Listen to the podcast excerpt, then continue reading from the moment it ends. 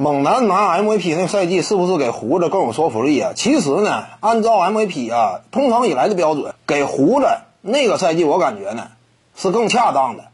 那为什么胡子他战绩有说服力啊？当时那个猛男联盟当中战绩仅仅位列全联盟第十，这在整个 MVP 的评奖历史之上头一次，就战绩差到这种程度，他拿了个 MVP。但是怎么讲呢？当时有当时的眼光。说实话，那个赛季而言，猛男呐。开始很亮眼，中途呢让人惊喜，收尾阶段给人的感觉完美。仅就常规赛阶段而言，完美吗？一开始就有场均三双的苗头，打到赛季中段呢，哎，差不多稳住了。收尾的时候上演了一记超级绝杀，率领球队啊，对不对？单核情况之下也挺进了季后赛。怎么讲呢？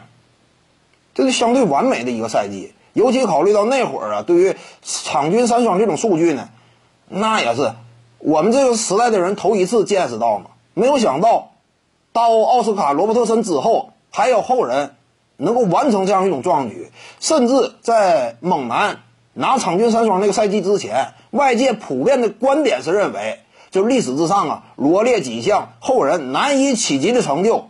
你比如说，啊。维尔特·张伯伦场均五十加二十这样一种数据，后人难以企及。往往排这种事儿的时候，比如说列出来十个，这里边得有一个是大欧奥斯卡·罗伯特森当年拿的场均场均三双，就没有想到这种被认为不可能超越的记录呢，那猛男给破了。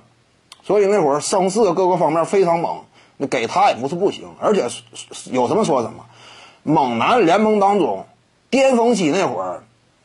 那也是绝对有一号，对不对？绝对有一号，战斗力也绝对是头一排。当年的猛男。各位观众要是有兴趣呢，可以搜索徐静宇微信公众号，咱们一块聊体育。中南体育独到见解就是语说体育，欢迎各位光临指导。